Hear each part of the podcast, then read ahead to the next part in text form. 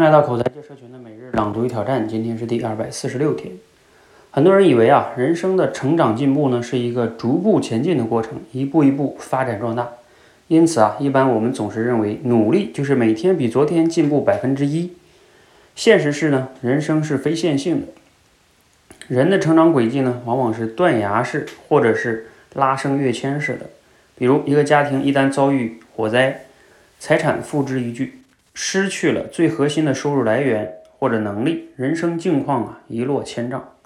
而我们也可能因为抓住了一个机遇而彻底改变人生之后的人生。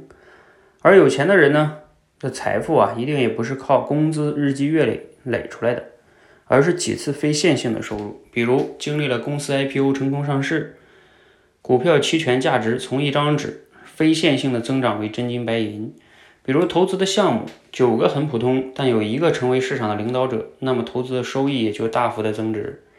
我认识了一个中央人民广播电台的主持人，他给我讲啊，他人生的经历是曾说，他是一个孤儿，曾在偏远地区的小县城里靠邻居的接济长大。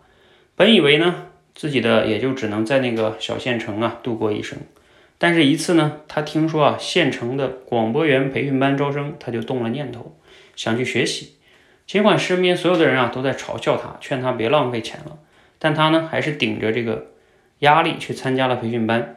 结果他遇到了一个省城里的广播台的老师，在这个好心的老师的推荐下呢，他的人生命运啊彻底改变了。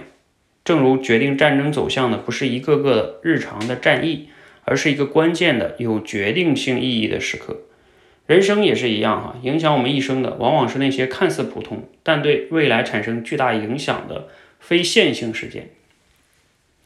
好，内容来自于程佳老师的好好思考。读了今天这个内容啊，你有哪些感触和思考哈？你有没有经历过哪些非线性的成长呢？呃，我觉得我程佳老师说这个啊，肯定是有道理哈。只不过好像我们大多数普通人呢，不会像他举的这些例子这样哈，好像从此人生就 一路高歌猛进了哈。我觉得这个大多数普通人可能不是这样的。而我回忆我过去的人生的一些选择呢，我的感觉是说，确实是像他说的，可能人生不应该是那种叫就一步一个脚印在那往上爬，可能是很难的。但是怎么样才能有这种所谓的非线性呢？这种非线性也许不是大的，但是它是可能会存在小的，也是可以的。但是怎么来的呢？我根据我自己的经历的体会是。就是你要在你的本职工作之外多去做一些什么什么的东西啊，它有可能会给你带来一个新的机遇啊，这个好像就叫那个什么自二第二增长曲线哈。啊，比如说像我原来做销售的时候，如果我按照一直销售往上爬呢，就是成为销售的管理者，然后总监啊这么爬，而且爬不爬上去不一定哈，而且我后来想，我可能很难爬上去。那但是呢，我把我的销售经验总结下来，然后写成文章，所以后来我有机会去转做培训。嗯，转做培训的时候呢，又因为我接触了这个电台节目，我就把一些我的思考啊，很多想法去录成了电台节目，然后因此又积累了一些用户跟粉丝，然后后来我就能去转行去做现在的这个互联网类的口才类的培训呀，等等等等的哈。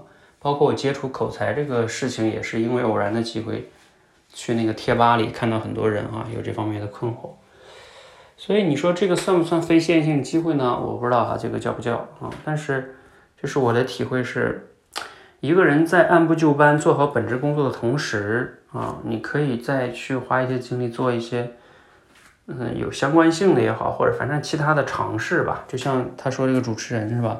哎，去参加了个什么什么培训。哎，也许就有一个新的可能性。你否则人生在那一条线上就是一个像直线一样，是吧？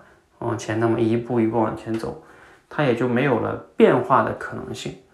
有点像我原来在油田，我为什么一定要出来？我一眼能看到头，我就真的是受不了那种生活哈。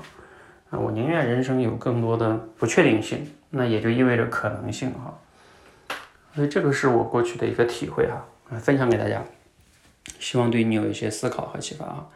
欢迎和我们一起每日朗读挑战，持续的输入、思考、输出，口才会变得更好。谢谢。